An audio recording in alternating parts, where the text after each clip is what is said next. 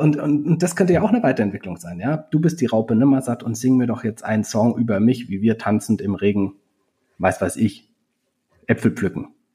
So, und schon wird das generiert. Und das sind diese Erlebnisse, die dann auch wirklich Spaß machen. Und jetzt hast du noch mal gefragt, naja, wie kann man da anfangen?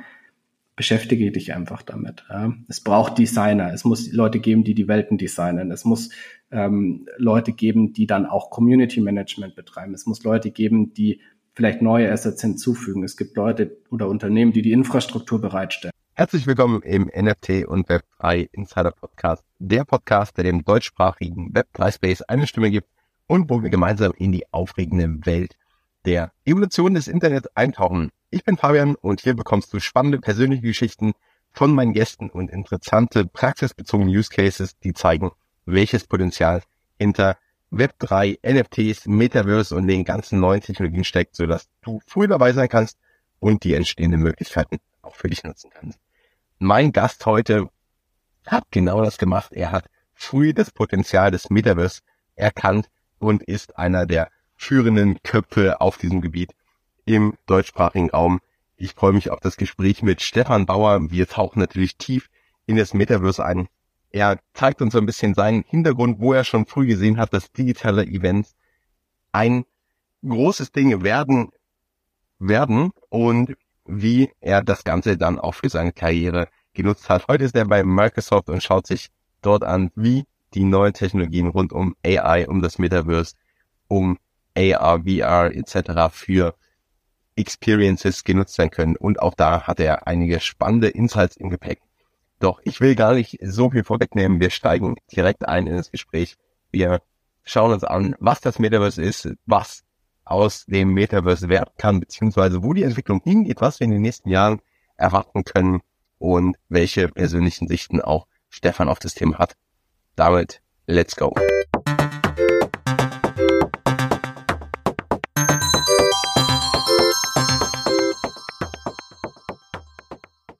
Stefan, herzlich willkommen im NFT Web3 Insider Podcast. Ich freue mich mega auf unser Gespräch. Wir haben es schon lange ausgemacht. Heute klappt es mal und wir haben, glaube ich, ganz, ganz viele spannende Themen. Doch vor allem geht es auch so um das Thema Metaverse, wo du ja der absolute Spezialist für bist. Doch erstmal, ja, herzlich willkommen und wie geht's dir? Äh, vielen Dank, dass ich dabei sein darf, Fabian. In der Tat, wir haben äh, schon länger ausgemacht, dass wir mal sprechen und endlich klappt's. Ähm, mir geht's wunderbar. Happy Friday. Ja. Ähm, kurz vorm Wochenende freue mich natürlich über eins meiner Lieblingsthemen heute mit dir zu sprechen. Sehr cool. Dann vielleicht für unsere Zuhörerinnen und Zuhörer, die dich noch nicht so kennen, kannst du mal uns äh, so ein bisschen mitnehmen. Wer bist du? Was machst du so? Ja, ich wie gesagt, bin Stefan, äh, bin mittlerweile bei Microsoft tätig in Deutschland, ähm, aber meine beruflichen Stationen waren tatsächlich ein paar andere. Ich komme ursprünglich auf dem Sport, Medien, Eventmanagement-Bereich, habe da mal meinen Bachelor gemacht, das war so 2013 und habe mich dann mit dem Thema hybride Events beschäftigt. Und dann habe ich unterschiedliche Stationen gemacht, hab, war in einer Eventagentur, ich war in einem Luxushotel am Tegernsee und bin dann in die Strategieberatung zur Boston Consulting Group gewechselt und habe auch dort Eventmanagement betrieben plus Kampagnenplanung. Also alles, was mit Marketing äh, zu tun hat, von PR über Öffentlichkeitsarbeit, über Studien geschrieben, Gesetzesentwürfe mit auf den Weg gebracht. Ähm, also alles spannende Themen, auch im Startup-Bereich. Ähm, und habe dann aber irgendwann mal so gemerkt, naja, hm, wohin soll denn eigentlich die Reise bei dir weitergehen? Ähm, und dann gab es für mich eigentlich zwei Optionen. Und das eine war, naja, ich bleib eigentlich BCG treu und mache weiter das Corporate Life ähm, im Marketing oder ich äh, wechsle mal in ein Startup. So, und dann habe ich Gespräche geführt mit Startups und da ist leider nichts rausgekommen. Ja, ich wollte, wollte wirklich was zurückgeben, aber irgendwie hat es dann doch nicht geklappt, nicht gematcht. Und dann habe ich mir gedacht, naja, es gibt ja noch einen, noch einen weiteren Weg, dass ich einfach noch mich zusätzlich weiterbilde auf einen anderen, auf einen anderen Weg und habe dann Business Consulting und Digital Management berufsbegleitend zu BCG ähm, studiert im Master und eigentlich so ein bisschen aus der intrinsischen Motivation heraus zu sagen, naja, ich möchte eigentlich mein Marketing-Background mit meiner digitalen Affinität irgendwie verknüpfen. Ja, und das war dann ja Corona-Pandemie Anfang, ja, also 2020 habe ich damit gestartet ähm, und hatte genau eine Vorlesung live und danach alles äh, Laptop zu, Laptop auf. So, und in dem Kontext kam dann irgendwann natürlich auch das Thema auf, naja, was schreib, über was schreibst du deine Masterthesis?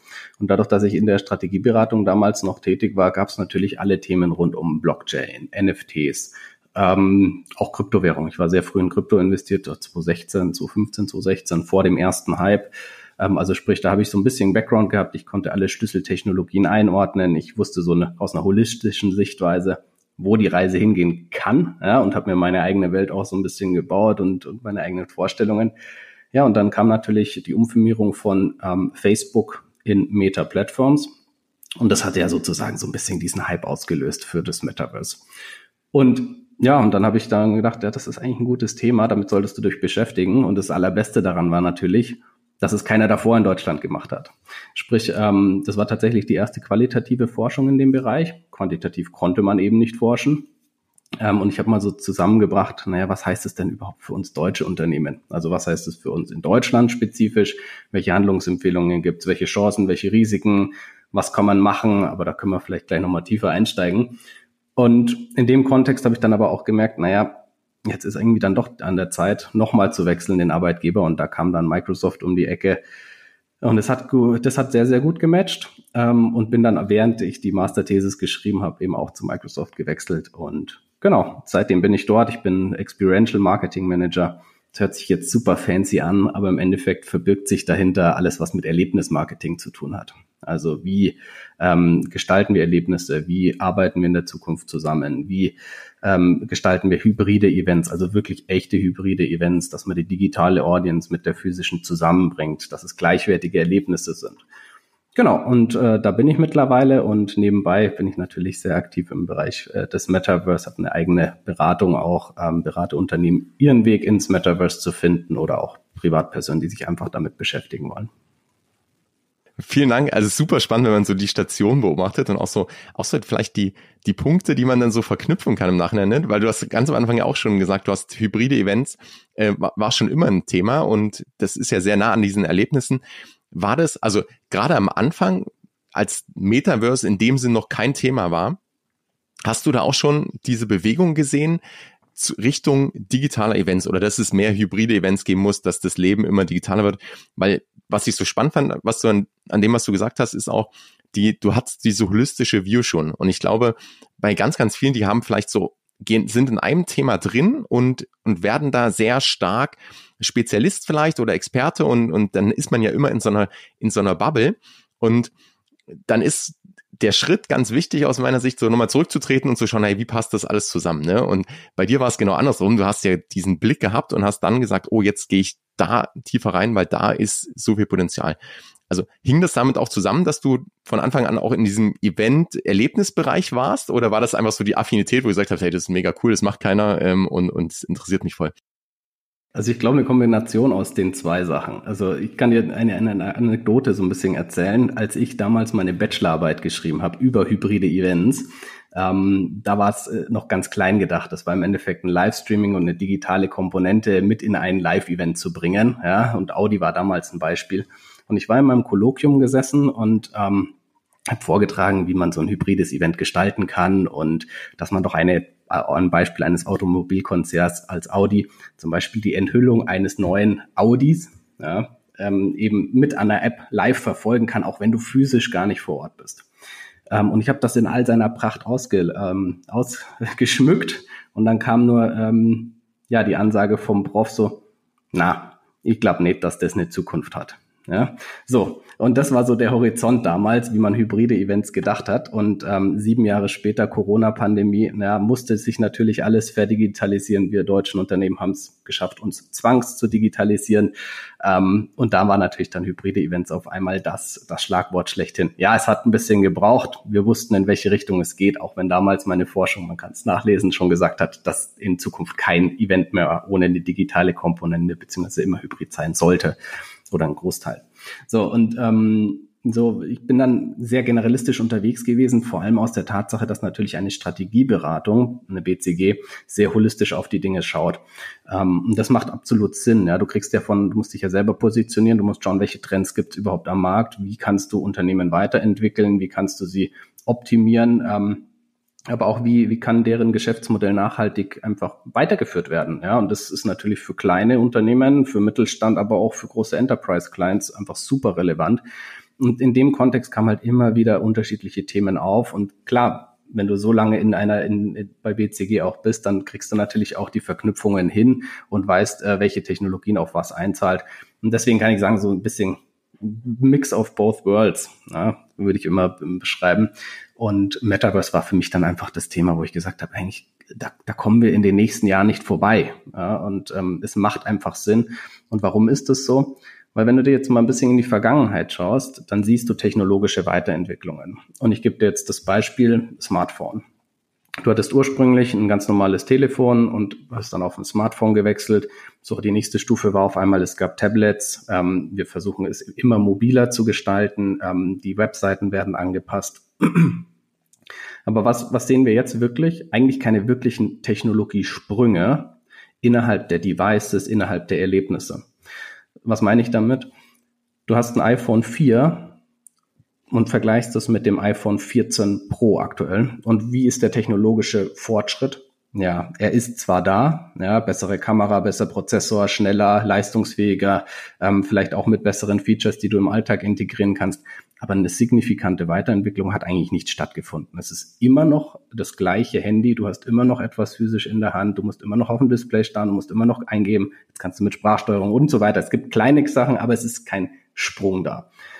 Ähm, und das Gleiche ist natürlich auch in der digitalen Welt so, dass du zum Beispiel über Social Media Plattformen einfach Inhalte abrufst und Inhalte reingibst. Aber es ist alles statisch und es ist nicht wirklich dynamisch. Und jetzt sehe ich aber mit einem Metaverse oder mit einem Metaverse-Ökosystem, dass das Ganze sich ins Dreidimensionale verlagern kann. Und warum ist das so? Weil die Technologien sich hier weiterentwickeln und rasant weiterentwickeln.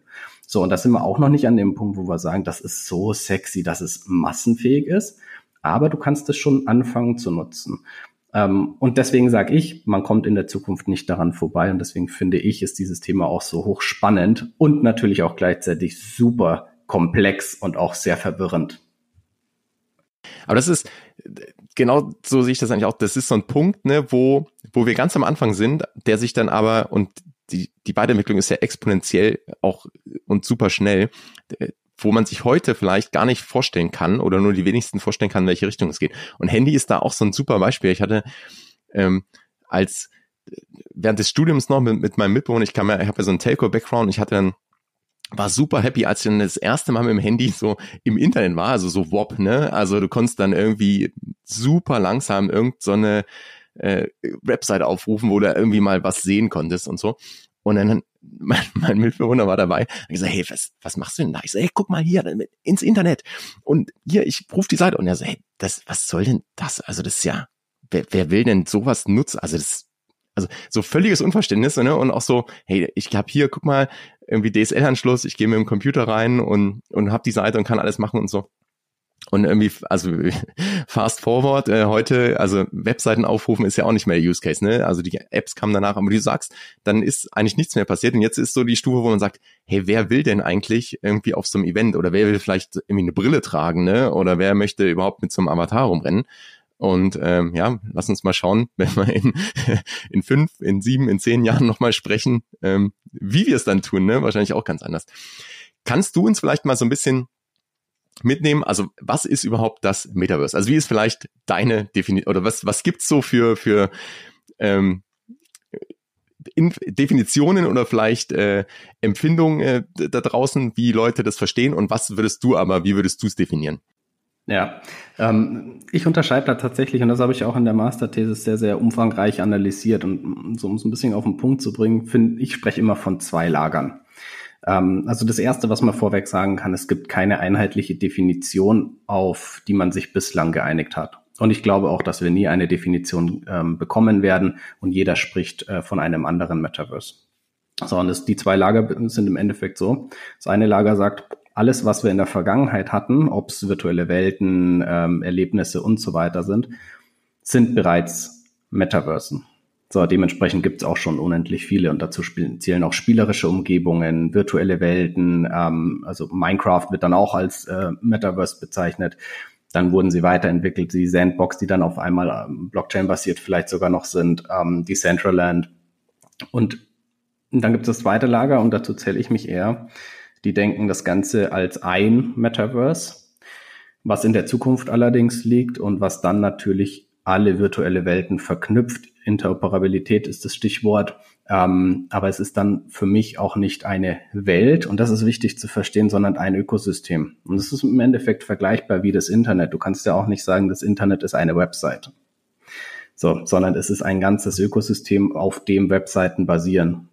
So, und wenn ich jetzt von dem Metaverse spreche und ich kann dir gerne meine äh, allumfassende Definition äh, geben und dann können wir vielleicht mal so ein bisschen tiefer reingehen, dann spreche ich tatsächlich von einem offenen virtuellen Ökosystem, welches dezentral aufgebaut ist und deshalb auch aus vielen verschiedenen virtuellen Welten bestehen wird. So, das Ganze ist dann interoperabel und auch persistent. Und es bietet einen interaktiven und immersiven 3D-Raum für eine unbegrenzte Nutzerkapazität. So, und jetzt merkst du, jetzt rattert schon ganz und das ist noch nicht mal das Ende. Und jetzt ist das ultimative Ziel von dem Ganzen, dass man ein hyperrealistisches und in Echtzeit agierendes Ökosystem aufbaut, das eben mit der physischen Welt, ja, in der wir jetzt eben leben, ja, konvergiert. So, das klingt jetzt super komplex und spätestens an diesem Punkt hast du eigentlich 95, wenn nicht 99 Prozent der Menschheit einfach abgehängt. So, und deshalb versuche ich immer es ein bisschen einfacher zu clustern. Ähm, und ich spreche halt immer, wie gesagt, von einem Ökosystem, vergleiche es mit dem Internet ähm, und in dem, wie gesagt, Erlebnisse mit eingebettet werden. Und dazu zählt natürlich ein Großteil von virtuellen Welten. So. Und jetzt sprechen wir aber auch hier wieder von virtuellen Welten, die aktuell zweidimensional abgebildet sind. So, jetzt kann eine virtuelle Welt also auch eine spielerische Umgebung sein, wie zum Beispiel World of Warcraft, gibt seit 2005.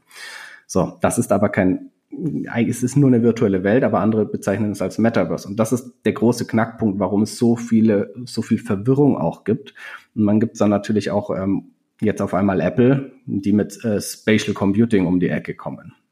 Die sprechen nicht vom Metaverse. So, Meta spricht vom Metaverse. Jeder denkt, okay, Meta hat das Metaverse erfunden. Großer Mythos ist definitiv nicht der Fall. Ja, im Endeffekt haben sie auch nur eine virtuelle Welt, die sie umgebrandet haben und in der Zukunft interoperabel gestalten wollen.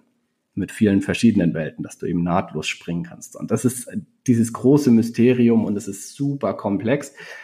Ähm, wenn ich es meiner Oma erklären würde, dann würde ich vielleicht sagen, es ist ein, ein, ein, eine virtuelle Revolution. Ähm, und es ist ein Ökosystem, in dem ganz viele Erlebnisse und Komponententechnologien zusammenkommen, und in Zukunft werden wir dort 3D immersiv eintauchen. Da bin ich auf die Antwort deiner, deiner Oma gespannt, aber ich glaube, das ist ein guter Ansatz und ich glaube, so versteht man es auch. Ich finde die Definition super spannend. Die, ich glaube, die packen wir auch oder wir verlinken das ja eh in den Show Notes, aber die ist, die ist super spannend, weil da sehr, sehr viele Elemente drin sind und man kann ja in jedes Element nochmal reingehen. Also du, du hast schon sehr, sehr gut aus meiner Sicht da aggregiert und ähm, ja, das, das macht halt sehr viel Sinn. Das vielleicht, ja, spricht man zukünftig einfach vom Metaverse und nicht mehr vom, vom Internet, ne? Ähm, ich glaube, der, der Vergleich ist vielleicht zu einfach, aber auf der anderen Seite wieder äh, erklärt der so viel, weil, weil es das Potenzial dahinter zeigt. Warum ist aus deiner Sicht der Hype da jetzt gerade so groß? Oder warum kam das wirklich mit, mit, der, mit dem Rebranding von, von Facebook zu Meta? Oder kam das, weil jetzt so mehr Welten sind? Dann kam Apple, hast du gerade auch erwähnt, das war irgendwie so, ich sag mal so, in unserer Bubble war das ja äh, auch so ein Highlight, was, was sehnsüchtig erwartet wurde. Was macht Apple da und wie gibt es jetzt so diesen, diesen iPhone-Moment ne, für das Metaverse oder für irgendwie die, die Zukunft?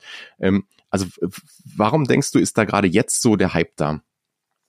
Ich glaube, es hat mehrere Gründe. Das erste ist, hm, also vielleicht nochmal auf Meta zurück. Ich glaube, allein schon deswegen, wenn sich so eine große Firma umfirmiert, dann hat das eine gewisse Schlagkraft. Und äh, jetzt sprechen wir ja jetzt nicht von irgendeinem äh, Mittelstand, äh, Mittelstandsunternehmen, äh, sondern wir sprechen von einem der wertvollsten Unternehmen der Welt. Ähm, und das macht natürlich schon mal eine gewisse Schlagweite in den Markt rein. So. Ähm, deswegen, also ich glaube, das hat auf jeden Fall zu einem Hype geführt. Und wenn man sich die Google Trends anschaut, dann ist da auf jeden Fall ein Peak, weil das war so der erste Moment, wo jemand gesagt hat, okay, Metaverse what? was passiert da überhaupt? Und dann hat man sich damit beschäftigt, okay, was gab es in der Vergangenheit? Und das erste Mal war es eigentlich bei, bei Snow Crash über den Roman von Neil Stevenson, wurde es das erste Mal gefallen. Und dann sehr dystopisch natürlich, aber es war eben diese digitale Parallelwelt. Und dann, warum ich glaube, dass es eben gerade den Hype gibt, weil die Devices, also die Geräte, einfach signifikant besser werden. So, es gibt VR und AR-Brillen schon länger am Markt. Aber die wurden jetzt technologisch weiterentwickelt, dass die Erlebnisse immer besser werden. Die Geräte werden leichter, die werden leistungsfähiger. Man braucht vielleicht auch gleich kein Kabel mehr, sondern man hat jetzt auf einmal eine lange Akkulaufzeit. So, und das hat natürlich auch dazu beigetragen. Und Und dann natürlich Thema Apple. Da wurde ja schon seit etlichen Jahren ähm, gemunkelt, dass sie irgendwann etwas rausbringen. Und jetzt war tatsächlich endlich der Zeitpunkt und auf den haben natürlich alle gewartet. Ähm, und warum finde ich das jetzt so spannend? Weil Apple ist ein Consumer-Brand, die einfach auch hier wieder eine extreme Schlagweite haben. So, wenn die etwas rausbringen, dann wird das ziemlich gut werden. So, und jetzt sehen wir natürlich, jetzt ist es die, die Zielgruppe, die sie damit ansprechen, 3500 Dollar aufwärts plus die Linsen, die noch brauchst, wenn du ein Brillenträger bist wie ich. Ähm, in Deutschland, ich würde mal schätzen, kostet es dann irgendwas zwischen 4.000 und 5.000 Euro. Ja, damit holst du natürlich nicht den Massenmarkt ab. Aber, und wenn man sich ein bisschen mit der Apple-Historie auseinandersetzt, sie haben ihr Modell Pro genannt, also wird es in Zukunft auch ein, in Anführungsstrichen, nicht Pro-Modell geben, was günstiger ist. So, und wenn man dann auch hier nochmal hinschaut, Thema Hype, wann haben sie es denn überhaupt vorgestellt? Nicht auf ihrer Keynote im September, wo normalerweise ihre neuen Produkte announced werden, sondern auf der Developer-Konferenz. Und das war, finde ich, ein extrem smarter Move, weil sie etwas angeteasert haben und den Hype weiter geschürt haben. Du kannst es noch nicht kaufen und haben sich gleichzeitig aber hier die Möglichkeit geschaffen, den Developern zu sagen, passt mal auf, ihr wollt Teil dieser Bewegung sein, die in Zukunft stattfindet fangt doch jetzt an, ihr habt ungefähr ein Jahr Zeit, bis wir rauskommen, ähm, Apps zu entwickeln für die Brille. Also du kannst jetzt, hast du die 3D-Tools, die 3D-Engines äh, und so weiter, die Standards sind definiert. Jetzt könnt ihr anfangen, Erlebnisse zu schaffen dafür. So, und wenn Apple dann rauskommt, gibt es auch schon ein entsprechendes, auch hier wieder, ich spreche auch wieder von einem App-Ökosystem dahinter, genauso wie es beim iPhone gibt.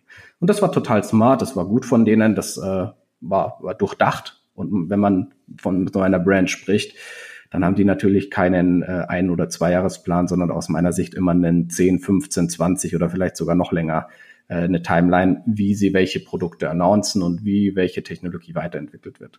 So, und ich glaube, diese ganzen Komponenten schüren einfach natürlich den Hype weiter an, zu Recht aus meiner Sicht.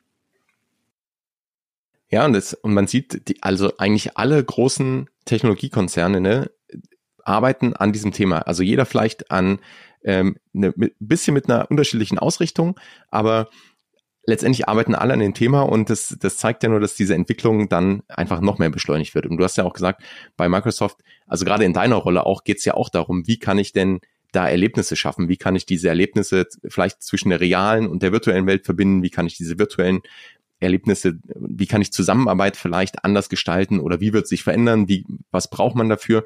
Kannst du uns da so ein bisschen mit reinnehmen, was, was du da gerade genau machst oder was, was ihr bei Microsoft da macht, wie, wie ihr vielleicht das Thema auch seht und denkt? Ja, äh, das kann ich gerne machen. Und zwar, Microsoft spricht ja auch von unterschiedlichen Metaversen. In dem Fall gibt es drei. Ähm, Consumer Metaverse, also alles, was in dem ganzen Gaming-Bereich angesiedelt wird. Xbox, Ganz klar. Ähm, dann hat man das Commercial Metaverse, alles, was mit, mit kollaboratives Zusammenarbeiten ähm, zu tun hat. Also und da sprechen wir von Teams beziehungsweise Mesh for Teams. Also alles Avatar-Systeme gibt es mittlerweile in Teams. Immersive Spaces wurde angekündigt jetzt, also immersive Räume. Ähm, und dann gibt es noch eine dritte Sparte und die finde ich extrem spannend, weil sie vor allem äh, den Return of Invest aktuell und vor allem auch für uns deutsche Unternehmen extrem widerspiegeln, das ganze Thema Industrial Metaverse. So, jetzt kann man natürlich auch hier wieder sagen, ist das ein Metaverse, ja oder nein? Und auch hier wieder, ich möchte da nie eine Wertung reingeben. An, manche sprechen davon, manche nicht. Aber was machst du mit, ähm, Indust mit dem Industrial oder industriellen Metaverse? Du schaffst es produzierenden Unternehmen einen unglaublichen Wettbewerbsvorteil zu geben. Und was meine ich damit? Ich gebe dir ein Beispiel und Siemens hat das jetzt auch wieder announced. Ja, das sind auch deutsche Industrie, äh, die als Industrienation natürlich prädestiniert dafür, diese Use Cases zu bauen. So, jetzt gebe ich dir ein Beispiel. Du hast, ähm, du bist Weltmarktführer und produzierst Flaschen. So, du hast eine Produktionsanlage in China. So, jetzt geht an dieser Produktionsanlage etwas kaputt was musstest du in der Vergangenheit machen? Du hast meistens einen Experten nicht direkt in China setzen, sondern du musstest einen Experten rüberfliegen. Der hat gewartet oder repariert und ist wieder zurückgeflogen. So, du hast eine Downtime von, sagen wir mal ganz einfach, zwei Tagen. Das ist natürlich ein super GAU für ein Unternehmen, für ein produzierendes Unternehmen, wenn die Maschine stillsteht, weil das einfach Umsatzverlust bedeutet. So, was konntest du dann machen? und auch schon in der Vergangenheit. Du konntest das ganze Thema verdreidimensionalisieren, also Digital Twin ist hier das Stichwort. ähm, die Maschine mit Daten verknüpfen und dann, naja, hast du beispielsweise gewusst, okay, das Ding ist kaputt. Jetzt ist der Experte nicht mehr rübergeflogen, sondern er hat mittels einer HoloLens ähm, den Facharbeiter oder die Facharbeiterin vor Ort angewiesen, wie man das Teil repariert. So, also haben wir schon eine Zeitersparnis, sagen wir, von zwei Tagen ungefähr. Ja, die, die Reparatur hat immer noch zwei, drei Stunden gedauert. So, okay, hast du schon mal wesentlich geringere Downtime. Jetzt exponentieren wir das mal auf, du hast nicht nur eine Fabrik, sondern du hast 20. So, jetzt kannst du dir ausmalen, was wäre, wenn der Experte durch, komplett durch die Welt fliegen würde, wäre auch wieder ein Super-GAU. Was kannst du allerdings jetzt tun? Mit intelligenten Daten, auch mit Cloud. Die Maschine, also ganzes Thema IoT, alles ist verknüpft. Die Maschine sagt dir, oh, pass mal auf, in 80 Prozent der Fällen geht mein eines Teil, das überhitzt, keine Ahnung, nach 10.000 Stunden. So, jetzt weißt du, okay, bei 9000 Stunden, hm, das sollte ich vielleicht dieses äh, Teil vielleicht schon mal vorsorglich reparieren lassen, sprich, dass ich keine Downtime habe. So, also das sind alles weitere Entwicklungsstufen. Und jetzt gehen wir nochmal den letzten Schritt weiter und dann wird's wirklich super interessant. Ähm, du möchtest eine neue Fabrikanlage bauen und du hast sie noch gar nicht. So, und jetzt, was hast du in der Vergangenheit gemacht? Du hast sie gebaut und dann hast du sie in Betrieb genommen und vielleicht ging irgendwas nicht. Und du hast gemerkt, oh Gott, oh Gott, ein Fluchtweg ist eigentlich falsch gesetzt. Ja, wenn da irgendwas passiert, dann haben wir da einen Fluchtweg zu wenig.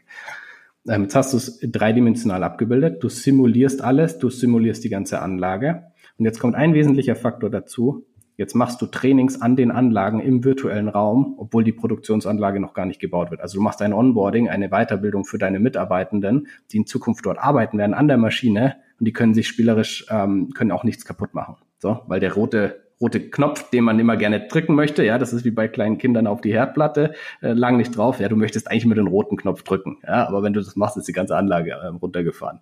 Genau, so und das ist natürlich eine Win-Win-Situation. Ja, sobald du dann auf einmal die Produktionsanlage wirklich vor Ort hast, und gebaut hast, hast du fähige Mitarbeiter, die das ähm, auch umsetzen können. Und BMW ist ein gutes Beispiel, die haben das, glaube ich, schon jetzt im Einsatz gehabt. Ähm, Gibt es auch Artikel dazu. Und jetzt sieht man gerade, Siemens hat eine Milliarde, wird sie investieren in das Industrial Metaverse. Und deswegen, das ist natürlich, sind die Use Cases für uns Deutschland, die wirklich, wirklich gut werden. So. Um vielleicht nochmal einmal den Bogen zurückzuspannen, ich glaube vor allem, also das siehst du auch wirklich ein Return on Invest beim ähm, Industrial Metaverse. Du weißt halt, kannst ganz genau ausrechnen, wenn ich das jetzt ins Virtuelle verlagere, dann spare ich mir Kosten XYZ. Ganz einfache Rechnung. Ähm, wo ich glaube, wo es wirklich spannend wird, auch in der Zukunft, auch mit Apple und mit anderen Anbietern und auch mit uns natürlich, ist das Ganze im ähm, kommerziellen Bereich. Ja, weil da ist, sehe ich wirklich eine, eine Weiterentwicklung, weil was haben wir gesehen während Corona-Pandemie? Alles hat sich ins Virtuelle verlagert und wir sprechen heute auch in einem virtuellen Raum. Wir nutzen Videokonferenzsysteme. Die sind mega, die sind auch sinnvoll und die sparen Zeit und Geld. Aber es ist halt, ich nenne immer, es ist nicht sexy. Ja, weil eigentlich möchte ich zwischenmenschliche Beziehungen und wir sind einfach Menschen, die von zwischenmenschlichen Beziehungen leben. Eigentlich möchte ich mit dir face to face sprechen. Und das kann ich eigentlich nicht, weil ich nicht genau deine Reaktionen analysieren kann, ja. So, und wenn ich das in einem dreidimensionalen, äh, hyperrealistischen, in Echtzeit rendernden System irgendwann äh, integriert habe, wo die Reise ja auch hingehen wird, ähm, dann habe ich eine ganz andere Interaktion. Ja, und dann kann ich auch andere Dinge, wie zum Beispiel Workshops, wieder ganz anders erlebbar machen. Und dann kommt aus meiner Sicht, meine persönliche, auch ein ganz anderes Ergebnis raus. Ja, das ist auch diese Immersion, ne? Also wenn ich dann wirklich ähm, es schaffe, nicht nur dreidimensional was darzustellen, sondern auch zu übertragen, also was eigentlich so die Kommunikation ausmacht, ähm, dann habe ich natürlich da verglichen zu irgendwie Briefe schreiben, äh, Telefonanruf, äh, jetzt so ein, so ein virtueller Call, Videocall oder dann halt das äh, Experience, das ist halt eine ganz andere Qualität.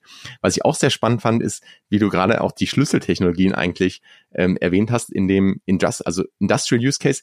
Ich habe auch immer das Gefühl, das ist nicht so sexy. Also die meisten schauen dann, hey, wie kann ich irgendwie mit meinem Avatar, also Gaming ist dann eher so, wird immer genannt, ne, weil so spielerisch und die Gamer, die sind da drin und aber gerade das Industrial, hast du ja gerade beschrieben, hat so viel Potenzial eigentlich und gerade für den Standort Deutschland vielleicht auch. Und wenn dann alles zusammenkommt, also wenn die, die Geräte alle vernetzt sind über IoT und dann irgendwie eine AI im Hintergrund genau diese Analysen macht und sagt, oh, in 80 Prozent der Fälle bei den Daten passiert irgendwas, also so Predictive Maintenance schon, ähm, dass ich da einfach eingreifen kann oder ich habe eben die Schulung über ähm, die die ARs, VRs, äh, Metaverses, also super spannend, wie da plötzlich alles zusammenkommt und dann ja schon so eine, so eine Revolution auslöst. Und in, du hast ja vorhin gesagt, in deiner Masterarbeit, du hast ja auch direkt zum Thema ähm, oder für den Standort Deutschland und für deutsche Unternehmen geforscht. Kannst du da noch so ein bisschen, ähm,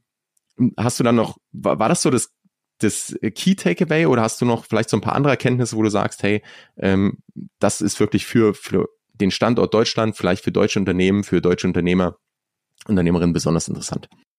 Ja, ich glaube, die, die wichtigste Erkenntnis daran war tatsächlich, dass ähm, wir als deutsche Unternehmen den Trend nicht verschlafen sollten. Ja, und das kann man, glaube ich, nicht oft genug sagen, weil in der Vergangenheit waren wir als äh, Deutsche extrem gut darin. Ja, Thema Social Media Konzerne. Ja, wir hatten damals ich weiß es noch, wir hatten Lokalisten und äh, wir hatten StudiVZ, was ja eigentlich die, die Plattform schlechthin waren, ja. Und die hätte man natürlich irgendwann skalieren können, aber das haben wir einfach nicht geschafft. Und das ist, das ist extrem schade. Und ich plädiere natürlich dafür, dass wir als deutsche Unternehmen auch hier mit unserer Expertise und wir haben hier Know-how. Das ist ja das, das ist ja das Paradoxe schon fast daran. Wir haben ja wirklich super ausgebildete Leute, die auch diese Technologien mittreiben können. Und mit Sicherheit auch wollen. So, das ist die wesentliche Erkenntnis daraus, dass du sagst, naja, wenn du jetzt anfängst damit, hast du definitiv einen Wettbewerbsvorteil in der Zukunft. So, und was kannst du heute machen? Du kannst einfach dich einfach mal damit beschäftigen. Und es muss ja auch nicht wirklich fancy sein, sondern es muss einfach mal sein, nimm mal deine Mitarbeiter an die Hand, teste mal VR-AR-Systeme, teste mal eine virtuelle Umgebung, ähm, mach einen Workshop darüber, was bedeutet ein NFT für dich. Ja, ob es gut ist, ob es aus Sustainability-Gründen gut ist, ja, sei alles dahingesagt, aber probier es zumindest mal aus. So, und was passiert dann auf einmal? Und vor allem, wenn du dann wirklich eine diverse Gruppe darin schaffst, also aus einem Board-Member, aus einem Praktikanten oder einer Praktikantin, aus dem Mittelmanagement und du bringst einfach mal, ich sage mal, fünf, sechs Leute zusammen, die wirklich Lust auf das Thema auch haben, und da findest du immer Leute in deinem Unternehmen, gerade als Mittelständler, dann wirst du auf einmal merken, oh, es gibt vielleicht doch Use Cases für mein Unternehmen, die ich jetzt schon mal testen kann. So, und dann empfehle ich immer, naja, mach mal fünf bis sechs. Das, den Blueprint habe ich von, von einem WCG-Kollegen. Ähm, der hat gesagt, fünf bis sechs Use Cases sollte man machen. Und warum fünf bis sechs? Weil drei davon überhaupt gar nicht laufen. Ja, die gehst du gleich wieder, war eine spielerische Umgebung, gleich weg, passt nicht zu meinem Businessmodell, aber war gut drüber nachgedacht zu haben. Das äh, dann ein bis zwei sind so mittelmäßig, denkst du, mh, hm, passt, könnte man machen, muss man aber nicht. Und meistens ist einer dabei von diesen fünf bis sechs, der extrem genial ist, ja, der mein Business auch weiterbringt. So, jetzt weißt du allerdings nicht im Nachhinein, naja, welcher von diesen fünf bis sechs war dieser eine Anwendungsfall. So, deswegen einfach mal auszuprobieren, testen und lernen. Und ich glaube, dahin müssen wir kommen, auch in Deutschland, einfach mal Dinge in die Hand zu nehmen und nicht abzuwarten, bis andere es für uns tun und wir dann darauf aufspringen. Das war eine, eine, eine wesentliche Erkenntnis. Ähm, Mitarbeiter müssen abgeholt werden. Ich glaube, das ist auch wichtig. Ja. Ähm, es fehlen auch Technologien, damit das Metaverse entsteht. Ja. Und da sprechen wir von einer unlimitierten Nutzerkapazität. Also alle Menschen, die heute Zugang zum Internet haben, also nicht alle acht Milliarden auf der Menschen, weil auf der Welt, weil die wirst du nicht bekommen, aber zumindest alle, die einen Internetzugang haben, alle die musst du irgendwann integrieren können. So, und das kannst du einfach noch nicht, noch nicht scalig, äh, skalierbar genug. Da fehlt einfach noch ein bisschen was. Aber wir werden dorthin kommen, weil die Technologie hat gezeigt, die werden sich weiterentwickeln. So, und das ganze Thema hyperrealistisch und in Echtzeit, da fehlt es auch noch, vor allem Bandbreite und Latenzzeiten. Ja, äh, können wir in Deutschland natürlich auch wieder ein Lied von singen. Ja, wenn du irgendwie einen Teams- oder Zoom-Call in der Deutschen Bahn führst, kannst du Glück haben, dass du das komplette Gespräch äh, ohne Unterbrechungen hören kannst.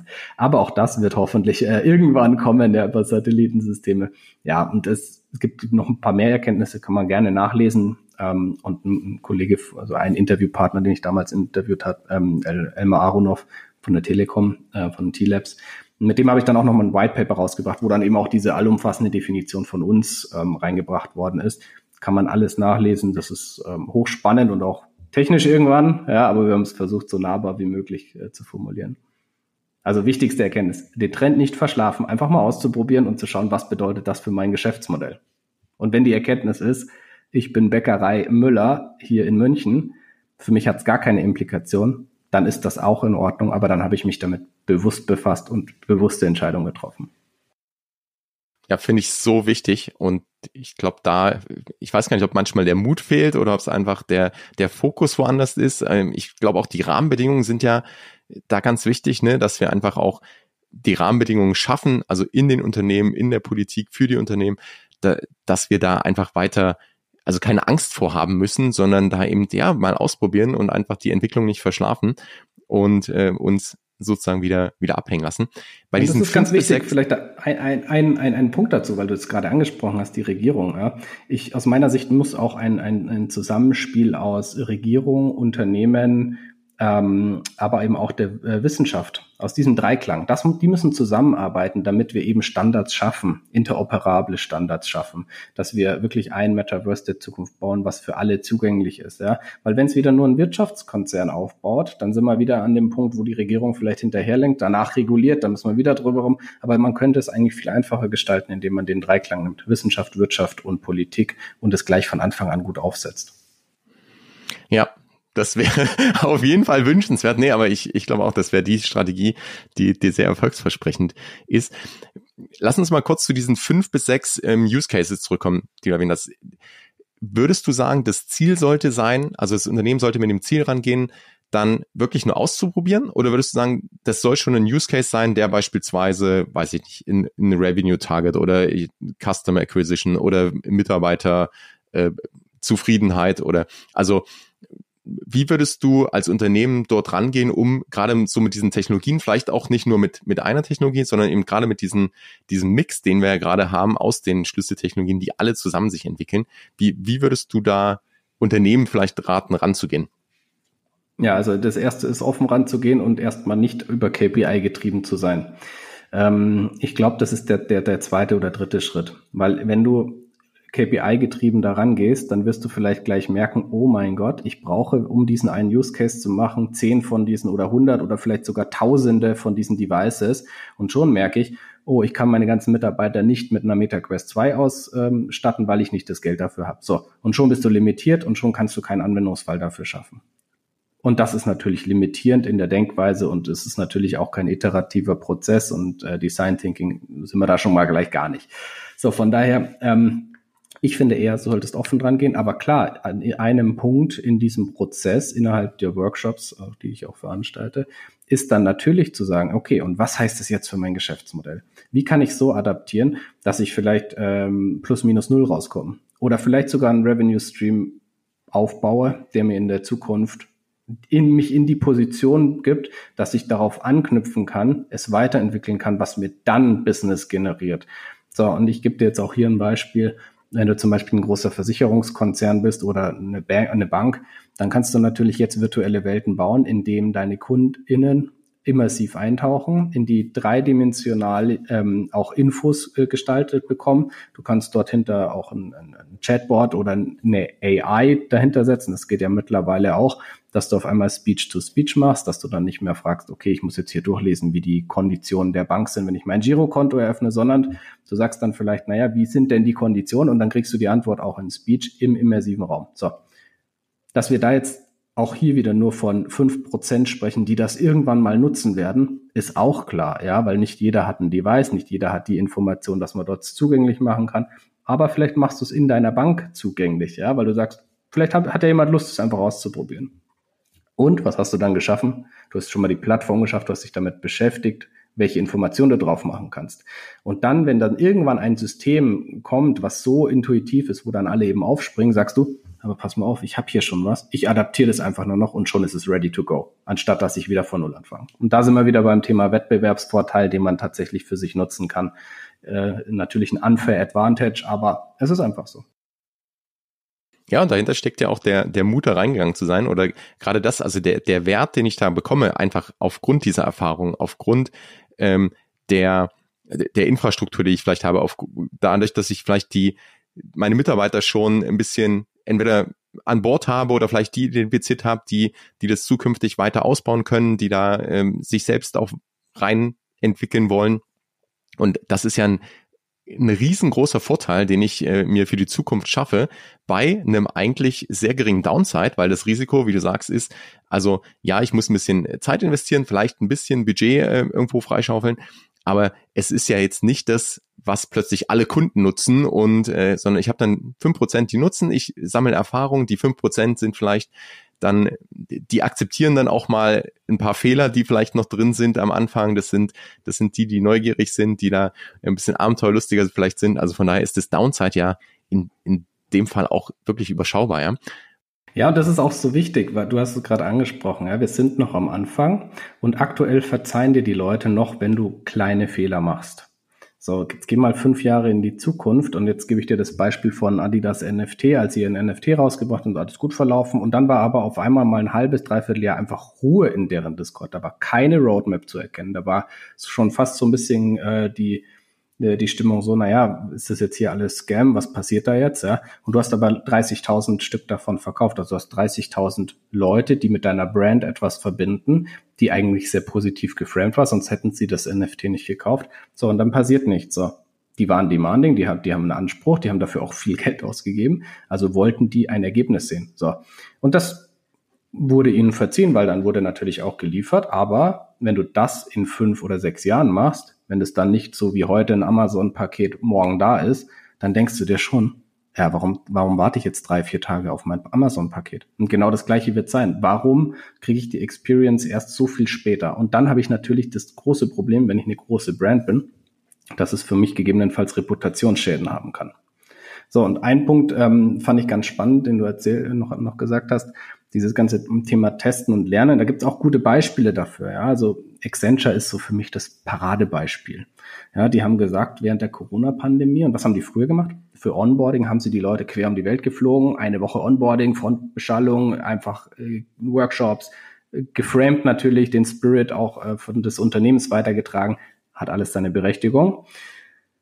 Ähm, und während der Corona-Pandemie durftest du nicht mehr fliegen damn it. Ja, was machst du als Unternehmen? Und die haben sich dann relativ schnell, ist ein Technologiekonzern, klar, eine Beratung und die sind natürlich an der Vorfront, aber die haben gesagt, pass mal auf, wir nehmen mal 100 Leute und bauen eine virtuelle Welt, bauen das immersiv, also mit äh, Quest, kannst dich einloggen, damals noch auf Altspace basiert ähm, und kannst dann das Onboarding digital machen.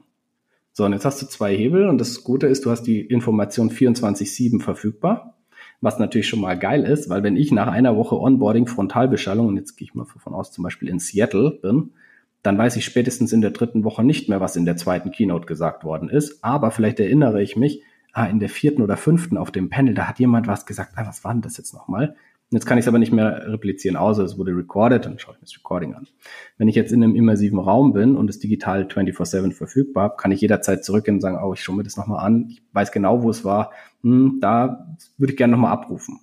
So, und was haben die gemacht und was haben die gemerkt? Die haben das eben mit einem Piloten gestartet aus einem Markt heraus, 100 Leute, und haben dann gemerkt, wow, das kommt echt gut an. Das Mitarbeiterfeedback ist super cool. Lass das mal auf 1000 skalieren haben sie es mit 1000 skaliert, haben gemerkt, oh, das ist gut. Ja, die Leute sind gut ongeboardet, die haben eine Experience, die sind auch mit den Technologien, die wir unseren Kunden dann auch wieder nahe bringen und verkaufen wollen, ähm, vertraut. Die haben das erlebbar gemacht. Natürlich eine Win-Win-Situation und haben dann gemerkt, wow, das wird so groß, dann haben sie es auf 10.000 skaliert, auf alle Märkte ausgeweitet und mittlerweile ist es ein Teil ihres Onboarding-Prozesses, ihren offiziellen Onboarding-Prozesses und die haben mittlerweile, ich glaube, über 200.000 Leute damit ongeboardet. Ah, und 200.000, das ist jetzt auch eine Zahl, ähm, würden sie nicht machen, wenn es nicht so erfolgsversprechend wäre. Und jetzt haben wir jetzt natürlich, das ist natürlich auch eine spielerische Umgebung. Grafik ist, können wir auch hier nochmal darüber sprechen, ist natürlich noch nicht so hyperrealistisch und in Echtzeit. Ja, das ist ja, aber dahin kommen wir. Ja, Technologie und Technologiesprünge hat es gezeigt. Thema iPhone wieder.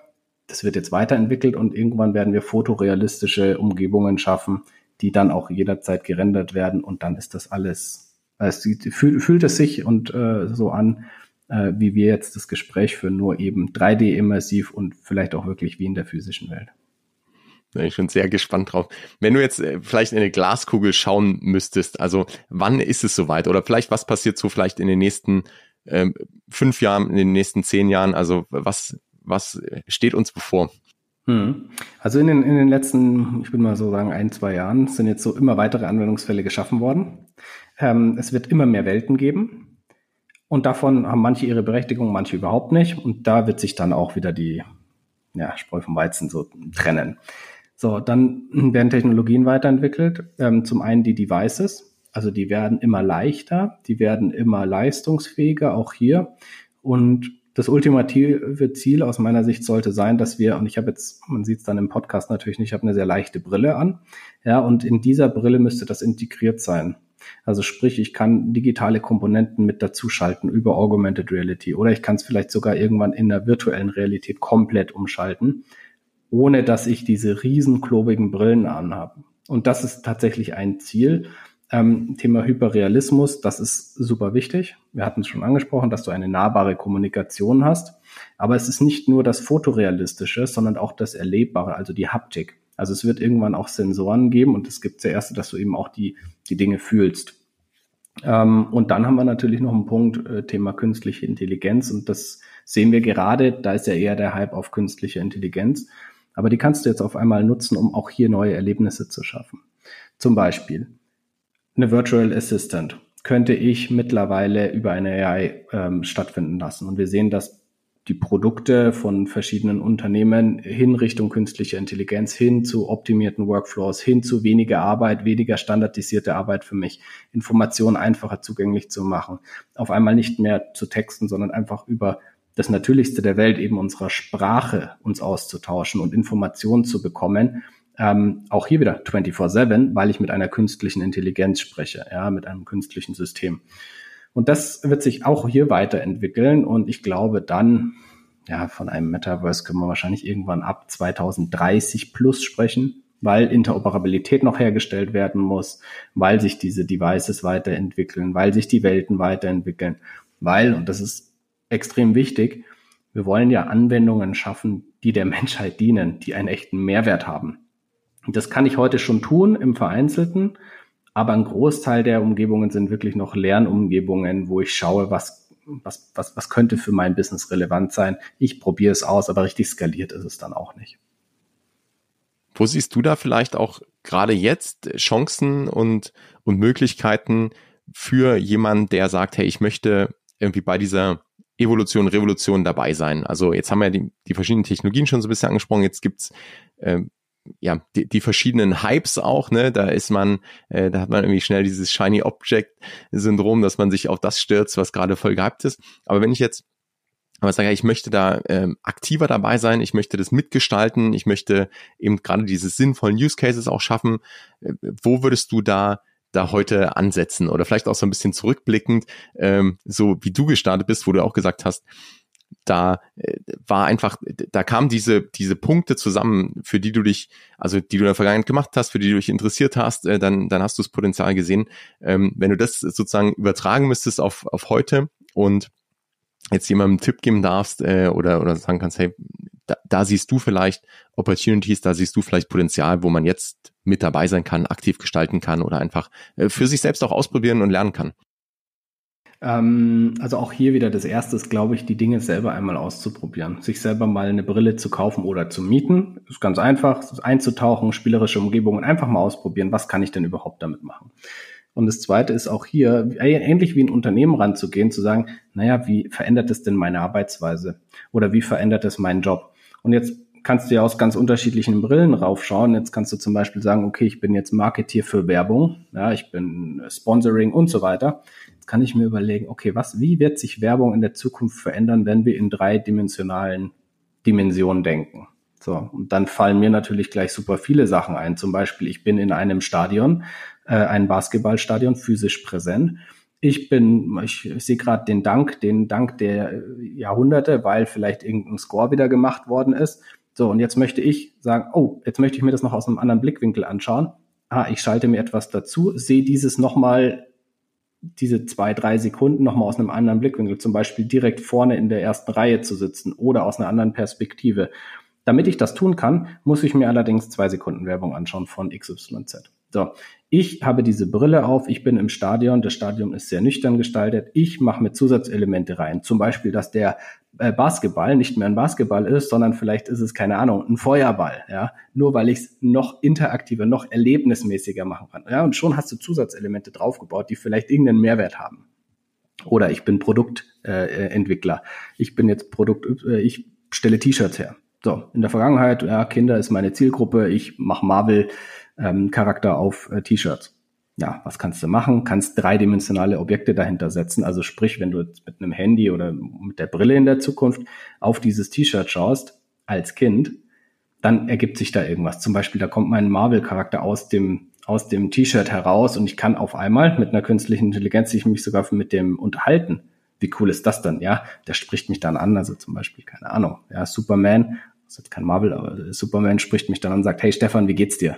So, wie cool ist das als Kind? Ja, wir alle kennen sie, diese Tony-Boxen, ja, die dann summen und singen, ja. Vielleicht ist es in Zukunft, singt er dann ein, ein Song, den du selber kreiert hast, weil du sagst, hey, sing mir einen Song von der Raupe Nimmersatt. Wir kennen das Buch noch, ich weiß nicht, ob es noch gibt. Die Raupe gibt's Nimmersatt. Noch, ja? ist noch, gibt's noch, noch, oder? Äh, sehr gut. Ist noch beliebt. sehr gut, sehr gut. Zumindest ähm, bei meinen Kids, ja. Genau, und, und, und das könnte ja auch eine Weiterentwicklung sein, ja. Du bist die Raupe Nimmersatt und sing mir doch jetzt einen Song über mich, wie wir tanzend im Regen weiß weiß ich, Äpfel pflücken. So, und schon wird das generiert. Und das sind diese Erlebnisse, die dann auch wirklich Spaß machen. Und jetzt hast du nochmal gefragt, naja, wie kann man da anfangen? Beschäftige dich einfach damit. Es braucht Designer. Es muss Leute geben, die die Welten designen. Es muss ähm, Leute geben, die dann auch Community Management betreiben. Es muss Leute geben, die vielleicht neue Assets hinzufügen. Es gibt Leute oder Unternehmen, die die Infrastruktur bereitstellen, also Netzwerkinfrastruktur. Es gibt unterschiedliche ähm, Creator, die dann vielleicht selber Welten bauen. Vielleicht hast du irgendwann deine eigene Welt, weil du es auch einfach machen kannst mittels einer künstlichen Intelligenz. Und da können wir jetzt auch, hier sind alles Glaskugeln, ne? Aber meine ideale Szenario wäre natürlich, ich setze eine Brille auf und möchte zum Beispiel mit dir den Podcast machen. Und dann sage ich, okay, ich bin jetzt gerade in meinem Wohnzimmer. Mein Wohnzimmer ist gerade super unaufgeräumt. Ich möchte nicht, dass du das so siehst. Deswegen baue ich mir jetzt eine Welt und sage, das soll, wir unterhalten uns auf dem Mars. Bitte gestalte hier die dreidimensionale Umgebung wie, als wäre ich auf dem Mars. Es sollen zwei Sitzplätze sein, also Couches. So. Und dann trittst du diesem Raum bei, bei. Du siehst diese ganze Welt, die einfach erstellt wurde über Sprache, über ein Sprachmodell. Ähm, und wir sitzen dann dort und du kannst das natürlich dann zugänglich machen im Nachgang als Video, als vielleicht sogar dreidimensionales Erlebnis, dass wenn wir diese Podcast aufgenommen haben, dass sich ein Zuhörer oder eine Zuhörerin einfach mit dazusetzen kann und das Gespräch folgen kann. Und jetzt sind wir wieder bei einem nächsten Punkt. Also ich kann ja von einem ins Tausendste kommen in dem Fall. Thema Spatial Audio. Du hörst es dann auch, wenn du deinen Kopf neigst. Ja, wenn du dich zu dir rüber drehst, dann siehst du, hörst du es auf beiden Ohren. Wenn du dich zu mir rüber drehst, dann hörst du deine Stimme von rechts oder links. So, und das sind die ganzen Entwicklungen, die, die ich sehe, die auch kommen werden, mit ganz, ganz vielen tollen Erlebnissen. Ja, manche werden total schlecht sein, die werden dann auch abgeschaltet, aber es wird ganz viele tolle Erlebnisse sein, die einen Mehrwert haben. Und das finde ich das, also ein super Blick in die Zukunft, weil ich glaube, da sieht man, also da sind wahrscheinlich jetzt viele dabei, die sagen, ah, das, das ist so ein Quatsch, ne? Also, äh, oder das, das geht doch gar nicht. Und ich glaube, das ist genau das, wo wir vorhin drüber gesprochen haben, dass man da, da sehr lange sagt, ja, das entweder ist Spielerei oder das geht nicht oder wer, wer braucht denn sowas?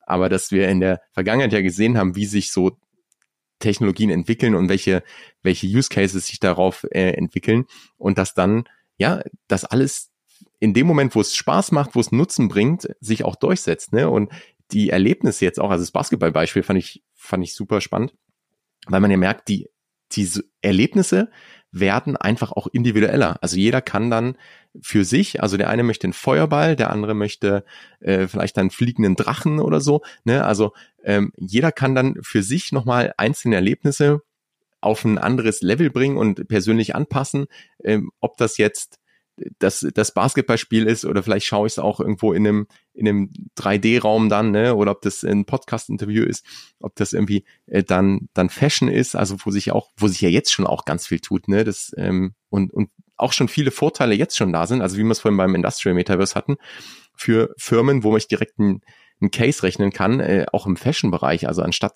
wirklich zu produzieren, hohe Produktionskosten zu haben, einen riesen Impact vielleicht auf die auf die Umwelt zu haben, kann ich mit Virtual Fashion halt schon viel eigentlich von meinem Nutzen abdecken, ohne dass ich die die Kosten dahinter, den Impact, also auf der negativen Seite etc. habe und, und also da passiert ja auch wahnsinnig viel. Also von daher, ähm, ich glaube, da werden wir äh, jetzt mal dranbleiben müssen und ich bin schon gespannt, ob wir das nächste Interview ähm, in einem 3D-Raum machen. Das wäre das Ziel. Also auf jeden Fall als, als immersives Erlebnis. Ähm, vielen, vielen Dank schon für die ganzen Insights. Ich glaube, wir haben echt runden Überblick mal gegeben, was woher wir kommen, was gerade passiert, was noch möglich ist. Und ähm, ja, auch vielen Dank für die Tipps. Wir packen natürlich alle Links zu dir in die Show Notes auch zu ähm, zum White Paper zu dir als Person. Das heißt, wer jetzt auch da Interesse hat und sagt, hey, ich brauche für mein Unternehmen jetzt auf jeden Fall mal da einen Workshop oder so, ähm, kann ich ja direkt kontaktieren. Wie findet man dich am besten? Wo äh, schreibt man dich am besten an? Ruft dich am besten an? Äh, am Im Metaverse. Über LinkedIn. ja, im Metaverse wäre wär, wär tatsächlich die digitale Visitenkarte. Ja, das kommt noch, das wird alles gebaut. Äh, nee, über LinkedIn ist tatsächlich die einfachste Möglichkeit im Moment. Sehr gut. Dann die Links, wie gesagt, in den Shownotes. Und äh, das letzte Wort würde ich gerne dir geben, wenn du jetzt noch, du hast schon, schon eine Menge rausgehauen, aber wenn du es ähm, entweder nochmal zusammenfassen oder was ganz anderes mitgeben möchtest, also ein Tipp, eine Empfehlung, eine Anregung, Aufruffrage ähm, an die Leute, die jetzt zuhören, was, was wäre das? Ich glaube, das Wichtigste ist äh, gerade für uns äh, Deutsche, dass wir an das ganze Thema mal ein bisschen optimistischer rangehen. Ja, mit Optimismus, mit äh, Freude, mit Neugierde sich mal darauf einzulassen und vielleicht nicht immer alles direkt als negativ abhandeln. Von daher Optimismus an den Tag legen für Technologien, für Neuigkeiten, für neue Erlebnisse. Und wenn man daran optimistisch rangeht, dann, dann schaffen wir auch eine, eine Welt, die nachhaltiger ist, die diverser ist und die im Endeffekt dann auch eine bessere Welt ist, als die, die wir heute haben. Sehr schönes Schlusswort. Dem kann ich nichts weiter hinzufügen. Stefan, nochmal vielen, vielen Dank und bis zum nächsten Mal. Peace and out. Danke dir. Noch ein kurzes Schlusswort in eigener Sache. Wenn du im Bereich Web 3 und Metaverse auf dem Laufenden bleiben möchtest, dann abonniere den Web 3 Plus N Newsletter, denn dort bekommst du drei Tipps, Anregungen oder Gedanken von mir und das N, die News der Woche, also einfach in Bullet Points ganz knapp und knackig zusammengefasst, alles was gerade passiert. Du bekommst einen Einblick hinter die Kulissen und hast so aktuelle Entwicklungen des Web 3 immer im Blick. Das Ganze direkt in deine Inbox, ohne 24-7 auf Twitter oder Discord aktiv sein zu müssen und damit in weniger als fünf Minuten pro Woche. Der Web3 plus N Newsletter, den Link findest du in den Show Notes. Und ja, wenn dir diese Folge gefallen hat, abonniere den Podcast, teile die Folge gerne mit Freunden oder auf Social Media und hinterlass eine Bewertung. Ich stecke sehr, sehr viel Energie und Herzblut in den Podcast und damit würdest du meinen Gästen und mir unglaublich weiterhelfen. Danke dafür. Bis zum nächsten Mal. Peace and out.